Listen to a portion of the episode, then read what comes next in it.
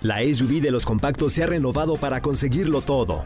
Descubre la nueva Renault Kwid con su nueva parrilla delantera y su gran altura sobre el piso para superar cualquier obstáculo.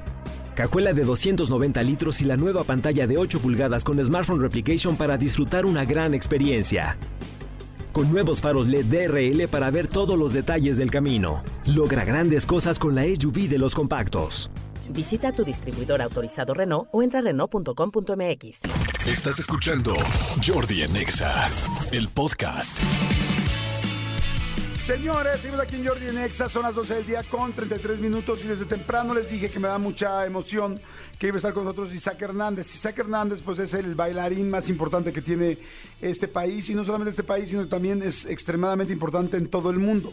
Isaac Hernández, este, pues bueno, eh, es bailarín de danza clásica, ahorita voy a corregir si me estoy equivocando con algo en específico, eh, de ballet, y que tiene además eh, el premio de Benoit de la Dance, que es un premio considerado el Oscar de la danza, y es el único mexicano que ha podido tener esto. Me imagino que hay muchísimas nacionalidades que quizás no han tenido nadie, un o sea, la nacionalidad completa, el país completo, un representante que pudiera ganar un Benoit de la Dance.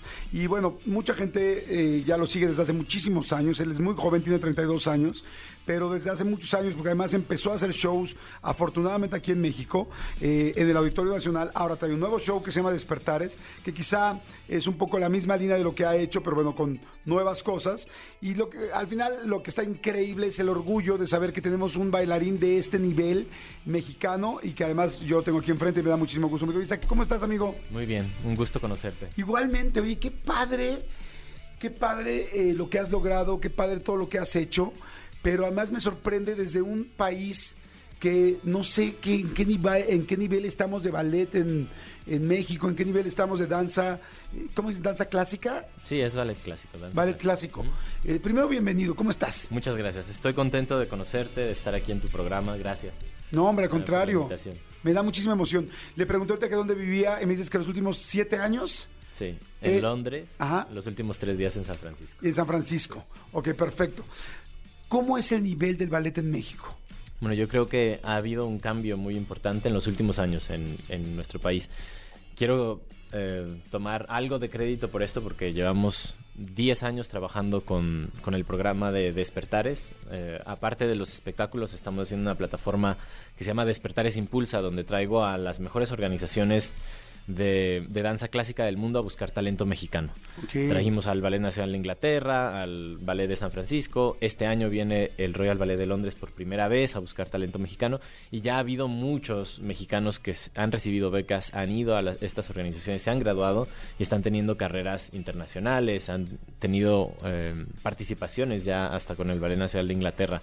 Entonces creo que es, eh, es una realidad diferente a la que cuando yo empecé. Muchas veces a mí me, tocaba buscar algún patrocinio, algún apoyo para ir a una competencia y, muchas veces la gente pensaba que el ballet eh, participaba en las Olimpiadas. Ahora ya no es así, ahora creo que hay un conocimiento general, por lo menos, de, de, lo que es una profesión de un, de un bailarín clásico y, me da mucho gusto porque eso ha generado un interés en unas nuevas generaciones por, retomar esta, esta profesión.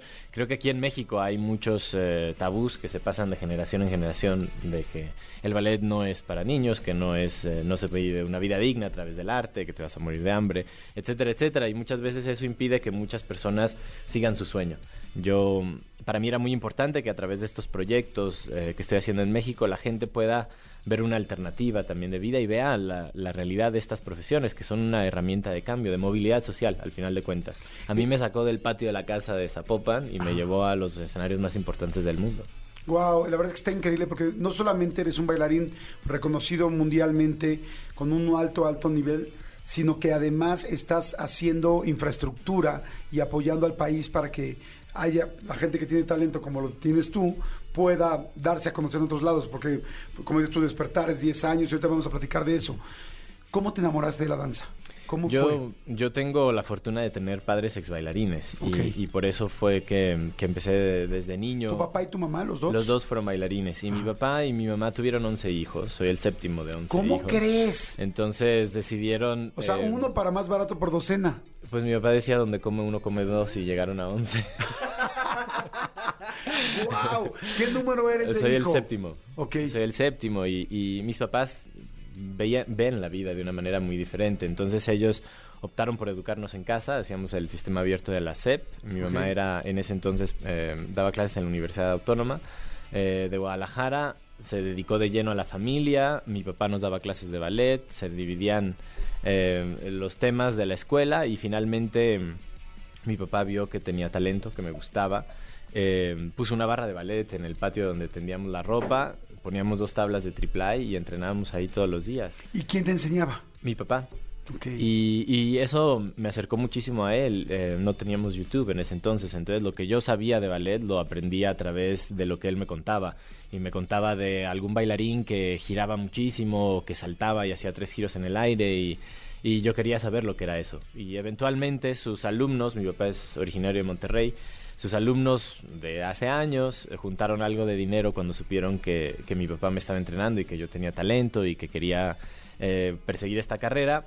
Eh, rehabilitaron un espacio en la casa para hacerle un salón de ballet Wow. y yo seguí entrenando ahí un tiempo hasta que mi hermano Esteban, que también es bailarín principal del San Francisco Ballet, de hecho es el primer mexicano en graduarse del Royal Ballet School en Londres. Wow, Me tocó estar padre. ahí y verlo graduándose con honores. O sea, son dos hermanos, de los 11 que tenía, dos si se dedicaron a la danza o también las mujeres. No, nomás eh, mi hermano Esteban y yo profesionalmente hablando. Mi hermana Emilia es la productora ejecutiva de, de todos estos proyectos que hacemos aquí en México. Entonces, de una manera u otra, la familia sigue conectada con el, con el ballet. Eh, mis padres tienen ahora eh, bajo su dirección varias escuelas gratuitas de ballet en Guadalajara Wow. y mi papá le ha dedicado su vida a eso. Él, él cree firmemente, porque lo hemos vivido, en, en el poder de cambiar la vida de las personas a través de los principios básicos que, que se necesitan para ser profesional de ballet clásico, disciplina, determinación, el valor del trabajo, responsabilidad. Entonces eso ha sido muy importante para él transmitir. Hace rato estaba viendo un video tuyo, este, muy lindo, bueno, vi varios, pero me preguntaba, ¿qué es lo más difícil? O sea, las manos, eh, las vueltas, el aire, eh, la gracia de, de- de tener todo el tiempo las manos, porque realmente es, es como si todo tu cuerpo fuera como una película, o sea, todo está al mismo tiempo actuando. Digo, madre santa, si yo hiciera eso y me dirían la cabeza arriba, la nariz tal, el dedo así, ah, pero además párate en puntas, pero además vuela tres veces. ¿Qué es lo más difícil?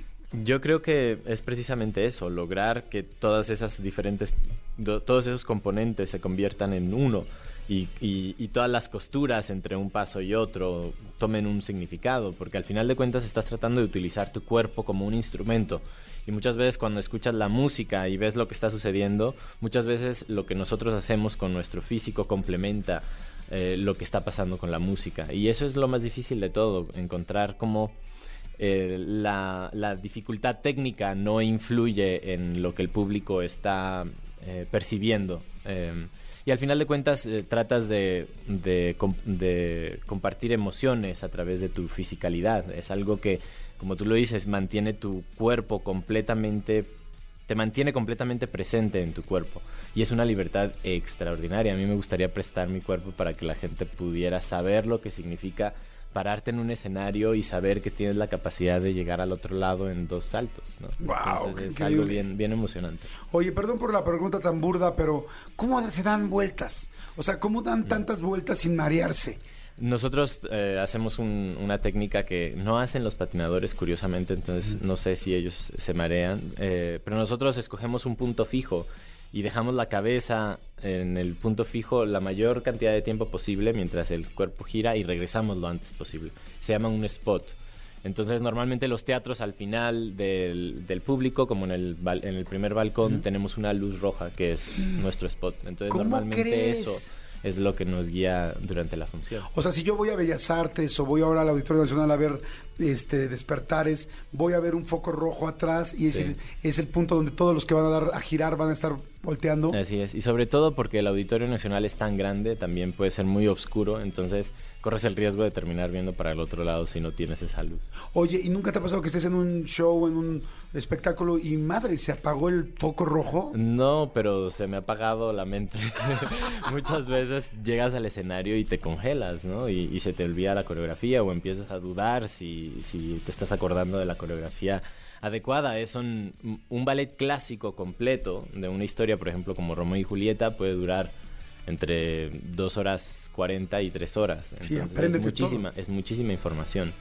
A ver, ahora, eh, si yo voy a ver eh, un espectáculo de danza, eh, de ballet, no, y no es, siempre tiene una obra, o sea, siempre hay una historia, perdón, o no necesariamente. Mm, No necesariamente. Entonces, no me, o sea, tú podrías empezar a improvisar y yo no me voy a dar cuenta.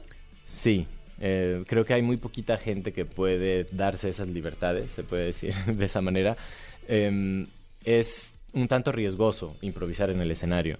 Eh, pero, por ejemplo, cuando pasan estas situaciones que se te acaba la coreografía en la mente, no te acuerdas, sí hay que improvisar. Y muchas veces pasa que la bailarina se le olvida la coreografía o lo que sigue y se va al otro lado del escenario y, y tú la estás esperando del otro. Y normalmente en una relación así de, de, eh, de un ballet es la responsabilidad del bailarín en rescatarla. Entonces, si a ella se le olvidó la coreografía está del otro lado, tú tienes que correr y cacharla porque si se cae es tu culpa. ¿no? Entonces, eso es eh, también parte del, de la adrenalina que, y de las, bueno, de las funciones en vivo.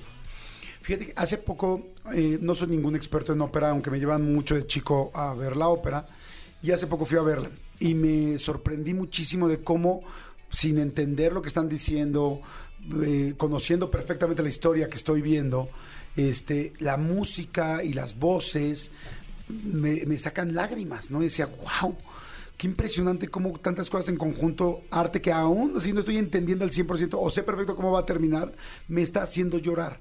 ¿Has llorado tú en un escenario? Sí, yo creo que muchísimas veces porque es curioso, lo, lo difícil es no llorar. Eso es lo que me decía mi director, me, me decía que em, sí, hay, hay que tratar de también de controlar esas emociones porque al final de cuentas quere- queremos que llegue al público, no lo hacemos precisamente para sentirnos nosotros conmovidos, ni mucho menos. Eh, pero, pero como tú dices, la música de los ballets clásicos, de estas historias eh, y también de la misma ópera son, son grandes obras maestras que han sobrevivido el paso del tiempo por siglos. Entonces es, es, es música de una calidad extraordinaria que, que penetra a lo más emocional que, que tenemos como seres humanos. Entonces, eh, es muy emocionante. La primera vez que me pasó, me pasó en, en San Francisco. Primer- eh, precisamente estábamos eh, interpretando una obra que se llama Onegin. eh, y fue la primera vez que verdaderamente sentí que tenía una libertad absoluta en el escenario y donde estaba completamente entregado al personaje, donde el- la tecnicalidad del personaje no se, no se metía en, en- en esta interpretación y, y es algo muy, muy emocionante. Creo que eh, Nina Simón lo describía muy, muy bien en una entrevista que decía que la libertad del escenario es, es casi adictivo, el, poder perderte en esos momentos, es como un canvas blanco cada vez que entras y, y buscas encontrar estos momentos que son completamente intangibles, que solo compartes ese momento que sucede con el público y no vuelven a repetirse, por más que quieras.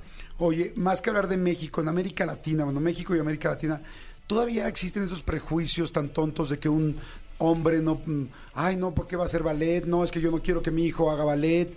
Todo este tipo de, de cosas que, bueno, yo ya las veo completamente fuera de, pero existen todavía. Sí, definitivamente. Y creo que cuando, cuando empecé a ir a las competencias era muy extraño para, para muchos de los, de los competidores y profesionales eh, que yo venía de México. Era para ellos muy extraño que, que un padre quisiera enseñarle ballet a su hijo en su casa como una opción de vida. Entonces sí, definitivamente esas, esas, esos tabús siguen compartiéndose en, en nuestra sociedad y, y es importante que tener estos espacios para poder, para poder abrir. ¿Va mejorando un poco o no? Sí, Porque digo, capaz que hay un chorro de chavitos con tanto talento y qué flojera que tengan un papá macho que no los deje eh, seguir y desarrollar su talento. No, definitivamente creo que sí está cambiando. Nosotros hemos visto una respuesta extraordinaria para los proyectos que hacemos con, con despertares, con los, con los niños. Eh, hemos tenido buenos, buenos resultados. Lo más importante de todo para mí al principio de este proyecto fue que me encontraba muchas historias de personas que me decían, es que a mí me hubiera encantado ser bailarín, pero mis papás no me dejaron. A mí me hubiera encantado ser bailarín o, me, hubiera, me gustaría tomar clases, pero me da vergüenza porque, etcétera, etcétera, etcétera. Y creo que es muy frustrante eh, vivir la vida de esa manera, ¿no? He tenido eh, suficiente experiencia hasta ahora, desafortunadamente, para saber lo frágil que puede ser la vida y lo importante que es que las personas eh, sean felices y que busquen su felicidad a través de las cosas que le apasionan. ¿cuál es eh, de, de los pasos, movimientos que tú haces hoy eh, sobre un escenario, cuál es el más difícil?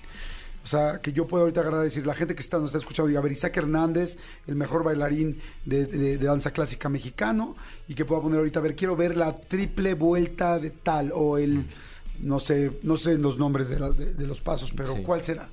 Pues hay, hay varios. Hay, hay un paso que se llama doble revoltado, donde tratas de encontrar un ángulo horizontal en el, en, en el aire eh, mientras haces dos vueltas. ¿Cómo se llama, Eh, perdón? Se llama revoltad. Revoltar. Revoltar, sí. Pero también hay un, hay un video en YouTube de, de un, un dueto que se llama Le Corsair, El Corsario. Eh, es una función que hice en Ámsterdam y ese tiene unas, unas piruetas muy buenas, difíciles de... ¿Cómo se escribirá el Le Corsario? Corsario. Le Corsair. Le Corsaire. Corsaire. Ajá, Le Corsaire, para que la gente Sí. que nos esté escuchando pueda ver ahorita a Isaac Hernández bailando Le Corsaire. Me parece fantástico. ¿No sabes qué eh, orgullo me da poder estar con- contigo? Y antes de llegar a Despertares, eh, te quiero preguntar, ya sé que los papás, eh, bueno, evidentemente sabían de esto, un papá y una mamá muy, muy talentosos, un hijo con mucha sangre y mucha herencia de esto y con una fuerza personal y un talento personal, pero ¿qué te hizo llegar a ser el bailarín más importante de danza, de danza clásica mexicano? ¿Qué, ¿Qué fue lo que te hizo sí llegar ahí? Porque conozco a muchos chicos también que han bailado y pues bueno, no todo el mundo ha corrido con la misma suerte que tú. Ujú. ¿Qué fue? Bueno, cuando lo ves en retrospectiva te das cuenta de la cantidad de veces que las cosas pudieron haber salido mal. Cada decisión de, irme de una compañía para irme a Europa, cada vez que tomé una decisión de estas pudo haber salido muy mal, pero también tuve, tomé cada oportunidad con mucha responsabilidad. Yo, por mis padres, también entendía que era un privilegio poder ejercer esta profesión y que y conocía y reconocía el esfuerzo que mis papás hacían para que yo pudiera tener una oportunidad, para que yo pudiera ir a una competencia, para que yo pudiera estar eh, viviendo esta oportunidad. Entonces tenía ese compromiso con, con mis padres. Después, eventualmente, cuando me di cuenta que era el único mexicano y muchas veces el primer mexicano en llegar a competir en estas eh, en las competencias más importantes, en pisar los escenarios más importantes, entonces se convirtió en una responsabilidad también por, por mi país. Yo quería hacer algo importante por la danza clásica en México y, y eventualmente eso fue lo que me llevó a, a salir de una lesión, de una hernia discal a los 15 años, de volver a, a retomar eh, estos proyectos en México a pesar de muchísimas dificultades porque al final de cuentas lo que estoy tratando de lograr es mejorar un poquito la realidad de mi país a través del arte. Wow, está increíble.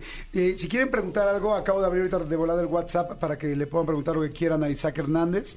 Este, ya saben, el WhatsApp 5584 111407. Y ahora platícame de Despertares, que va a ser este 12 de abril eh, en el Auditorio Nacional, que ya me está platicando Manolo que hay una manta gigantesca tuya. Sí. Así que todo el mundo dice, wow.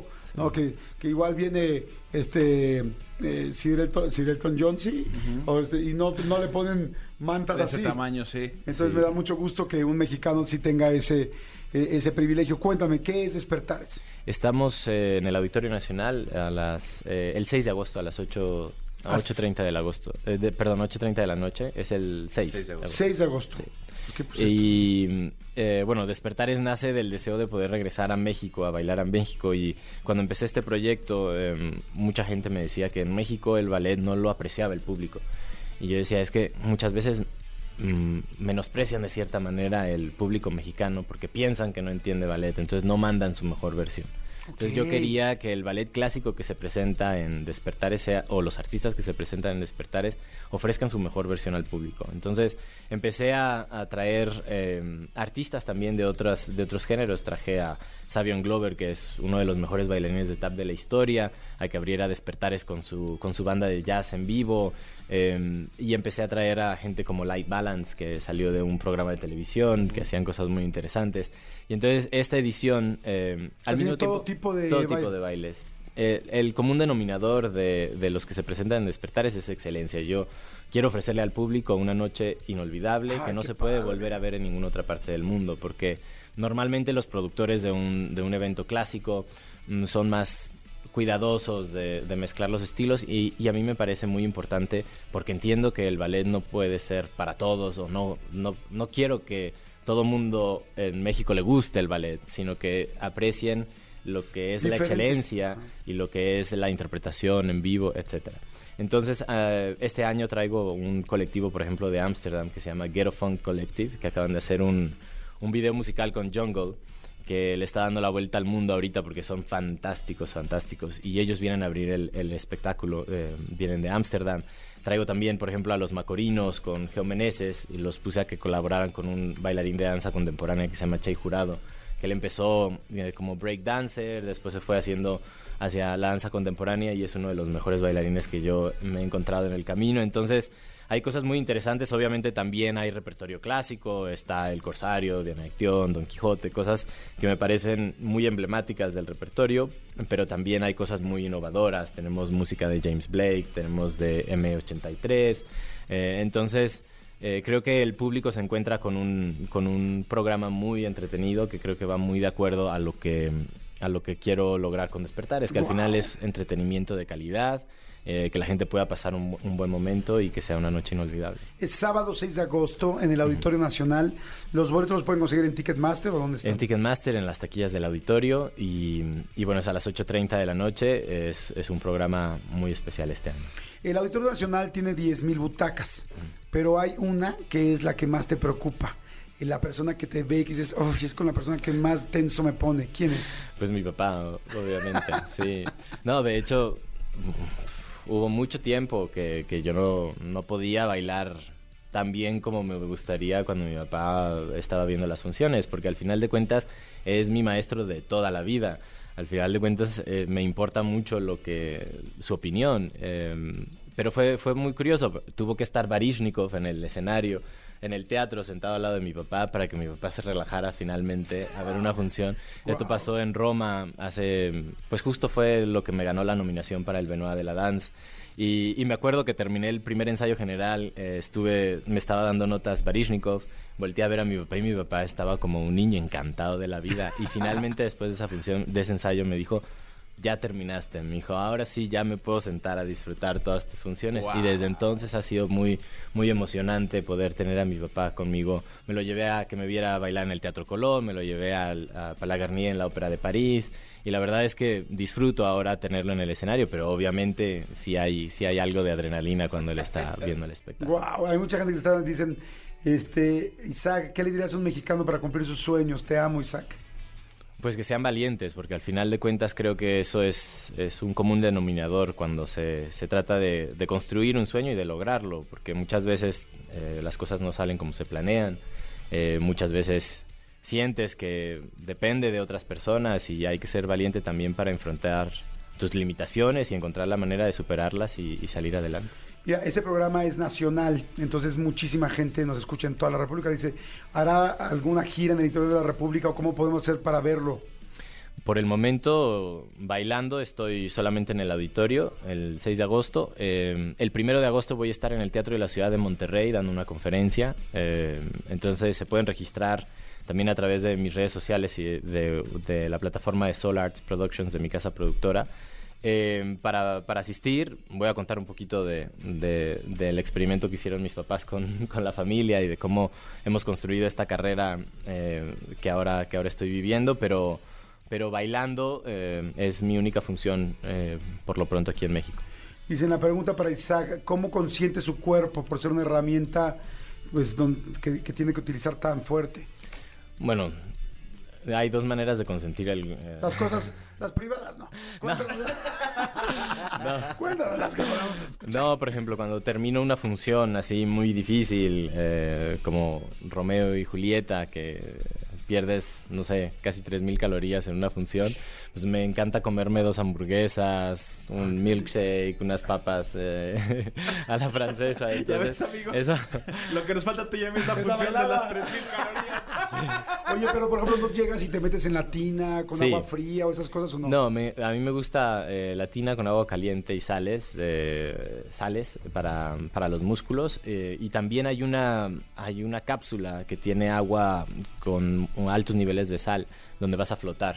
Ajá. Y, y al principio me asustaba mucho, ¿no? Me, me me daba un poco de pánico, pero es una manera muy, muy efectiva para descansar. ¿no? Se, se deshace de la gravedad, pasas una hora eh, flotando y eso me ayuda a recuperarme relativamente rápido. Dice, me encanta el programa, siempre tienen cosas distintas y siempre muy interesantes. Qué, qué afortunados ahora de tener la oportunidad de estar con Isaac Hernández.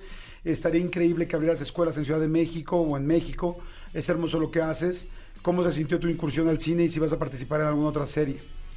Bueno, fue, fue una fortuna. La, la primera película que hice la dirigió Carlos Saura y el director de fotografía era Vittorio Storaro. Entonces, con un elenco de Ana de la Reguera, Manuel García Rulfo, fue verdaderamente espectacular. Y, y después tuve la oportunidad de hacer una serie que se llama Alguien tiene que morir en Netflix y, y también me pasó lo mismo. Fui, fui afortunado de poder trabajar con Cecilia Suárez, Carmen Maura, Manolo Caro. eh, Manolo Caro. Fue, fue algo bien, bien emocionante. Es una experiencia que me, me gustaría repetir definitivamente.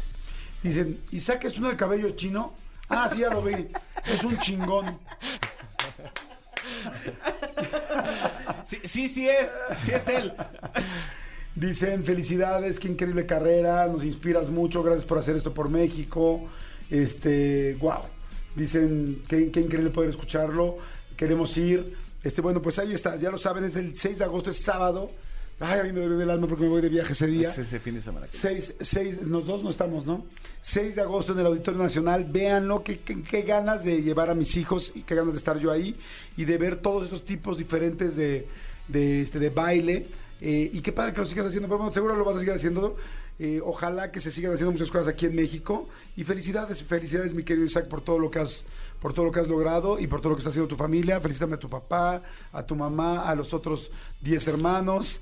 Este, y, y gracias por, pues, por estar echándole ganas por este país, porque yo también creo eso. Todos podemos hacer algo, cada quien desde nuestra, trinchera, y tú evidentemente lo estás haciendo. Definitivamente. Muchas gracias por permitirme contar mi historia. No, hombre. Tu público. No, hombre, nada más porque me falta tiempo, porque me están diciendo ahorita me. Sí, me seguía. me- ya llevo 10 minutos arriba del tiempo normal, pero si no, hombre, me quedo aquí contigo dos horas. Sí. ¿no? Muchas gracias. Gracias, Isaac, muchas gracias, felicidades. Escúchanos en vivo de lunes a viernes a las 10 de la mañana en Exa FM 104.9.